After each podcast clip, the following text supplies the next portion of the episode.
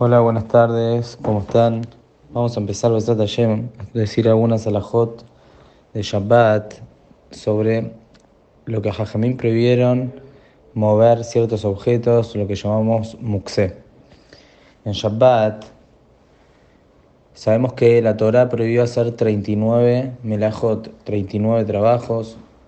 Está prohibido sembrar, cosechar, arar, cocinar, amasar, un montón de trabajos. Pero ningún ninguno de esos trabajos, o sea, ninguna previsión hay con respecto a mover objetos de un lugar a otro, sino Jajamín fueron los que prohibieron ciertos objetos que la persona no los pueda ni siquiera mover en Shabbat.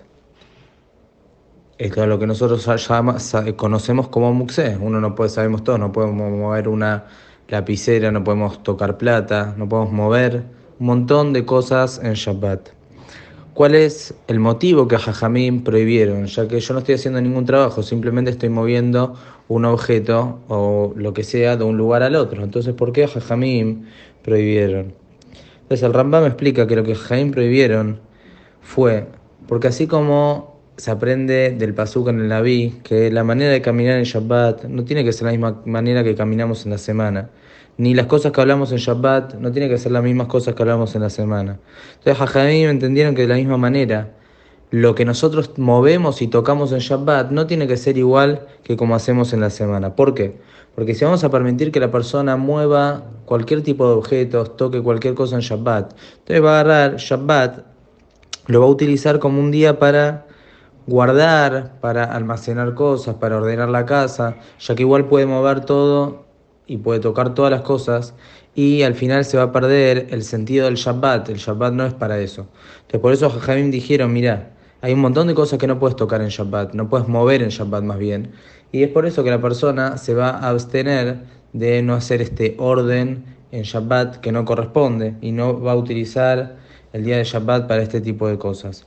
También el Rambam agrega que hay ciertos objetos que si la persona los agarran Shabbat, tenemos miedo de que los venga a usar. Por ejemplo, va a agarrar un teléfono y va a utilizar el teléfono, no se va a dar cuenta. Va a agarrar una lapicera, va a empezar a escribir o lo que sea, cualquier objeto que su uso normal sea algo prohibido. Si yo le dejo moverlo, tengo miedo que lo venga a utilizar. También dice, hay ciertas personas que durante la semana no trabajan, no tienen un trabajo de humanut, algo que esté prohibido hacer en Shabbat. Y ¿cómo se va a notar la diferencia para él entre Shabbat y día de semana? Si él tampoco la semana trabaja ni hace nada.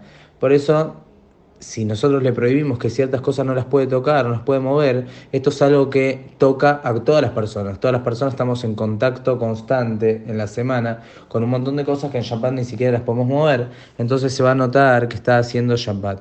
Y el Rabad uno de los comentaristas de los Rishonim también agrega que se prohíbe mover cosas en Shabbat por si uno las va a venir a sacar a la calle, las va a cargar. Por eso Jajamim disminuyeron que se puede únicamente mover cosas que son necesarias para el Shabbat. En síntesis, Jajamim prohibieron en Shabbat que no solamente esté prohibido eh, hacer trabajos, sino ni siquiera mover ciertos objetos en Shabbat están permitidos es una prohibición de Rabbanán, de Jajamim.